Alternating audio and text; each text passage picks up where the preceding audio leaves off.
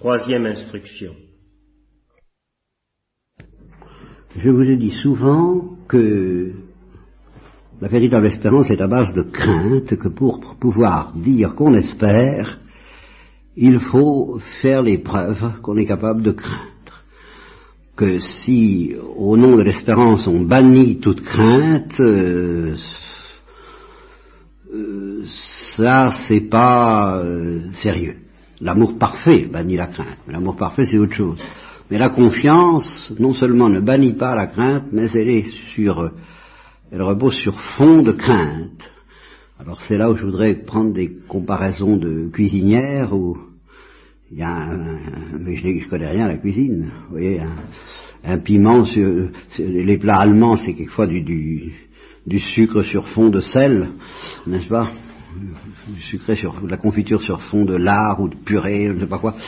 Ou, par exemple le boudin, oui, le boudin qu'on prend avec des pommes, n'est-ce pas? Les pommes sont sur fond. Euh, bref, eh bien, il y a quelque chose de ce genre. La, la, vraie confiance est sur fond de crainte. Et quel rapport est-ce que ça a avec ce que je vous ai dit ce matin? Euh, Ceci, c'est que d'une part, il faut bien sûr espérer. C'est, la crainte à son tour va être sur fond de confiance, c'est vrai.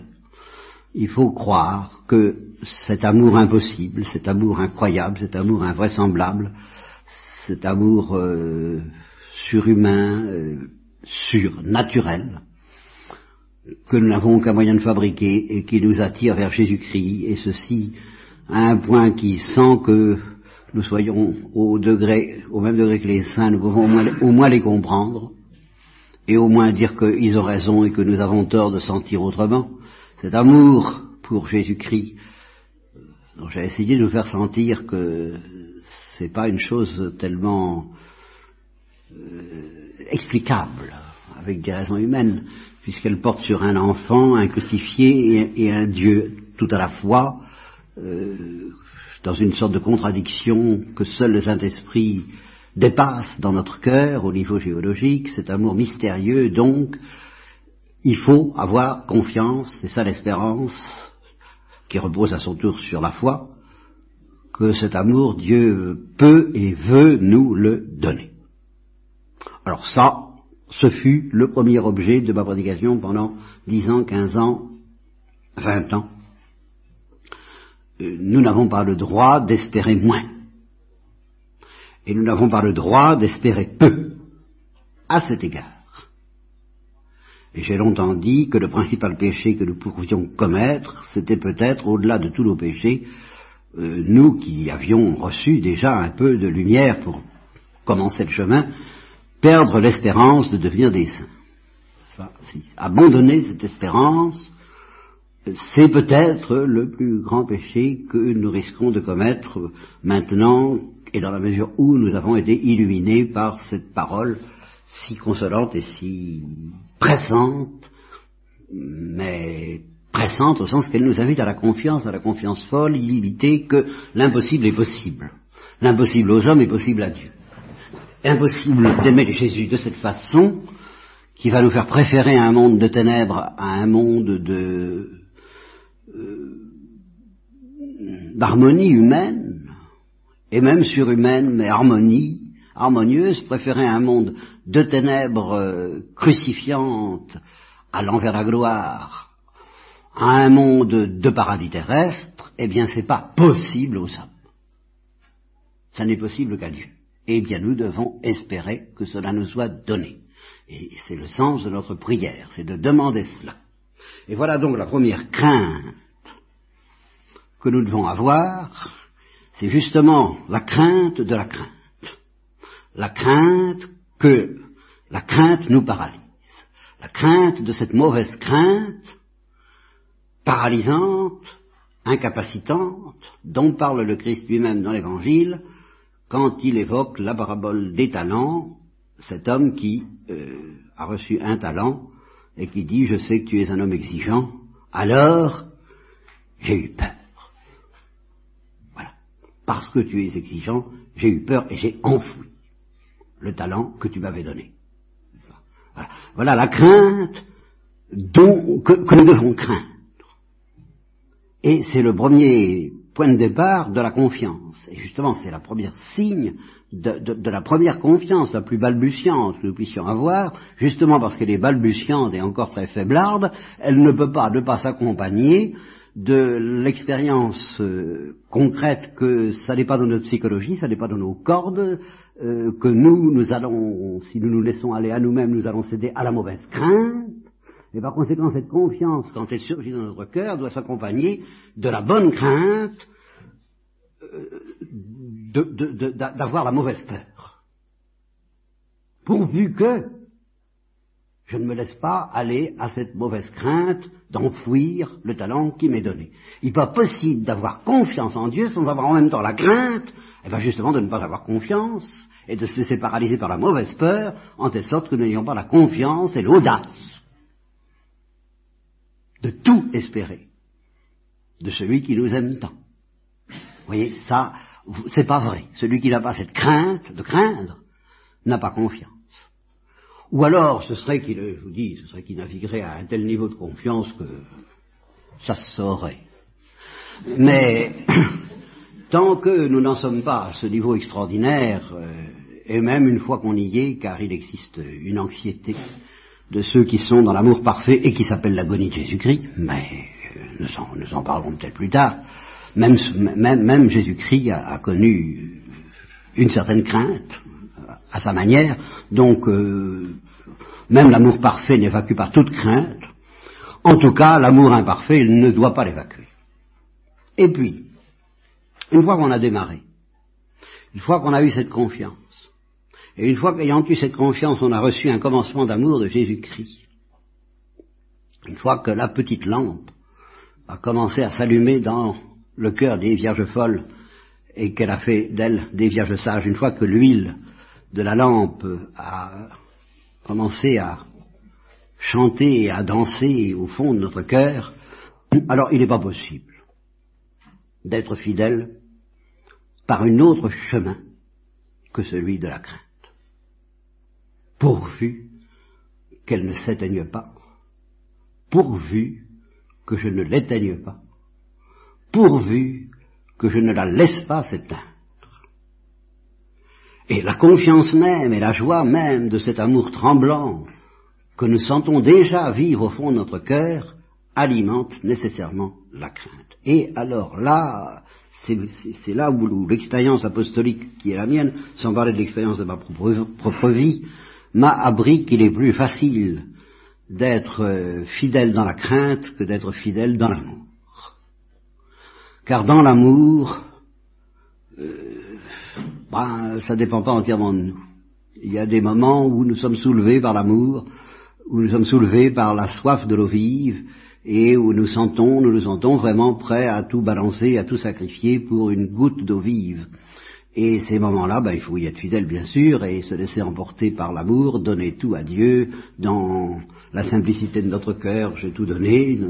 Il faut, bien sûr que, euh, mais euh, il est certain qu'on ne peut pas espérer être toujours fidèle à cette euh, oblation quasi parfaite que nous sentons brûler en nous parfois, que la vérité de l'homme euh, la vérité du chemin que Dieu nous demande d'accepter, qui passe par la traversée du désert, la vérité qui tient à notre misère et à notre orgueil même, oblige euh, Dieu à ne pas toujours nous soulever au-dessus de nous-mêmes, à nous laisser retomber sur nous-mêmes dans l'évidence que nous ne savons pas aimer et dans l'impossibilité d'être fidèles à cette lumière que nous avons entrevue, à cette flamme qui nous a brûlé un instant, et dans l'élan duquel nous avons tout donné. J'ai tout donné à un moment donné, je suis entré dans la vie religieuse.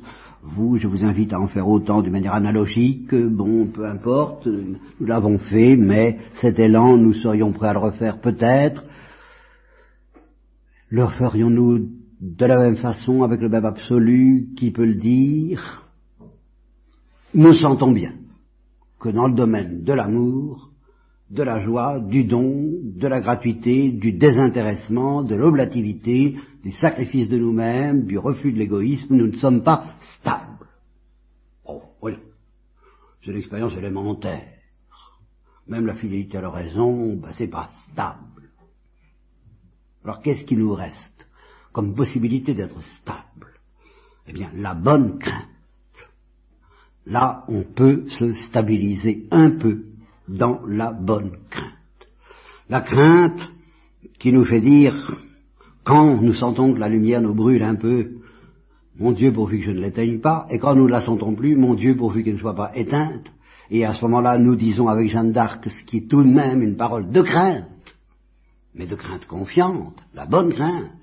Mon Dieu, si ma lampe s'est éteinte, rallume-la, si elle ne s'est pas éteinte, garde-la. Est-elle éteinte Est-elle allumée Je ne le sais pas, mais j'ai confiance et en même temps je crains. Et j'accepte de craindre, et c'est parce que j'accepte de craindre que j'ai confiance. Là, on peut être fidèle.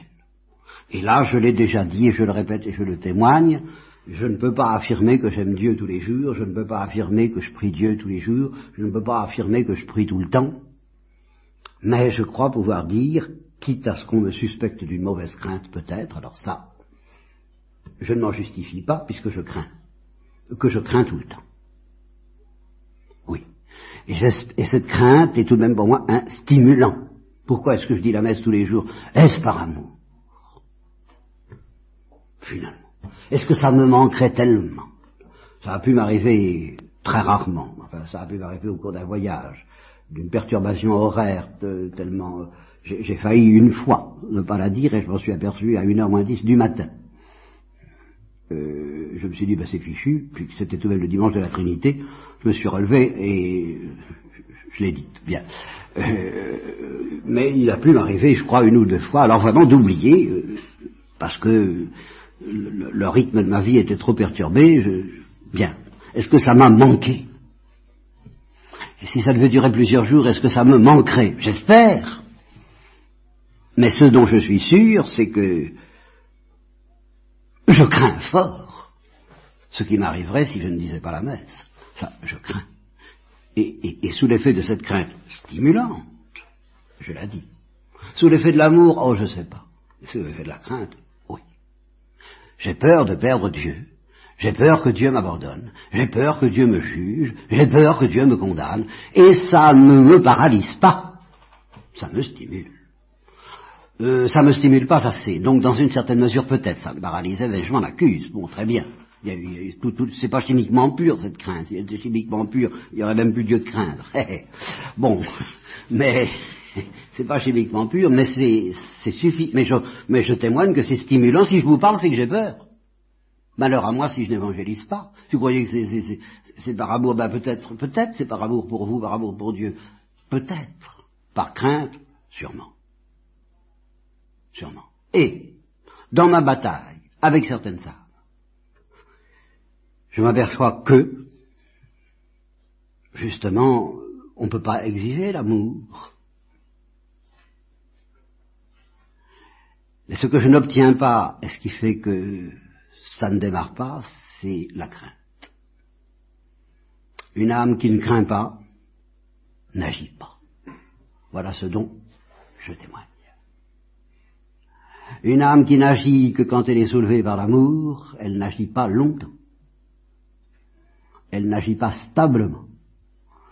Les seules âmes fidèles sont celles qui ont peur de perdre Dieu, de perdre l'amour, et pas de perdre la face, non.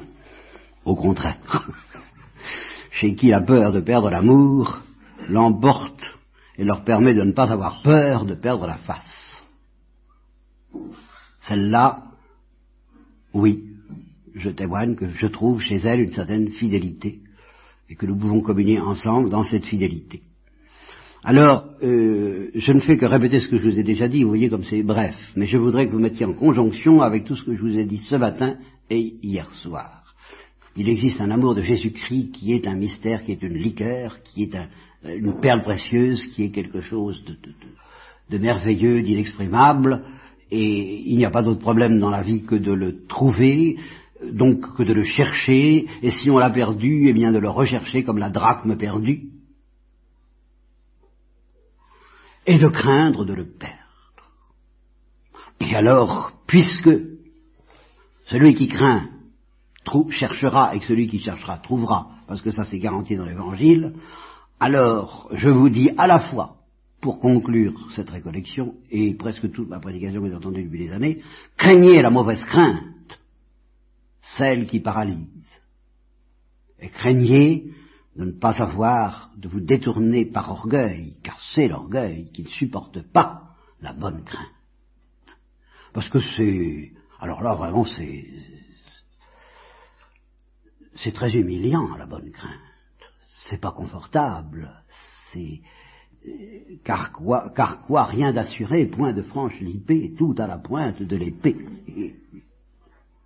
Pas moyen, pas de, pierre où reposer sa tête, pas de sécurité, pas de ticket modérateur, comme quoi on a son entrée et son strapontin dans le royaume des cieux. Rien, rien, rien. Comme c'est humiliant, quelle mendicité, quelle justement, si nous n'acceptons pas, comme Peggy, de, nous mettre euh, la queue des mendiants qui attendent la cuillerée de soupe euh, pour avoir la dernière place dans le purgatoire, si nous n'avons pas cette disposition, nous sommes en danger. Comme c'est humiliant, c'est justement ça auquel je me heurte chez les âmes, ils ne veulent pas de cette place-là, ils veulent bien euh, autre chose, mais pas ça, faire la queue comme on le faisait pendant la guerre, comme on le fera peut-être s'il y a de nouvelles crises. Ah, quand on a faim, ben on, accepte cette humiliation. Craignez que votre orgueil n'accepte pas de faire la queue pour obtenir une goutte de cette folie douce, cette folie douce, qu'est l'amour de Jésus-Christ.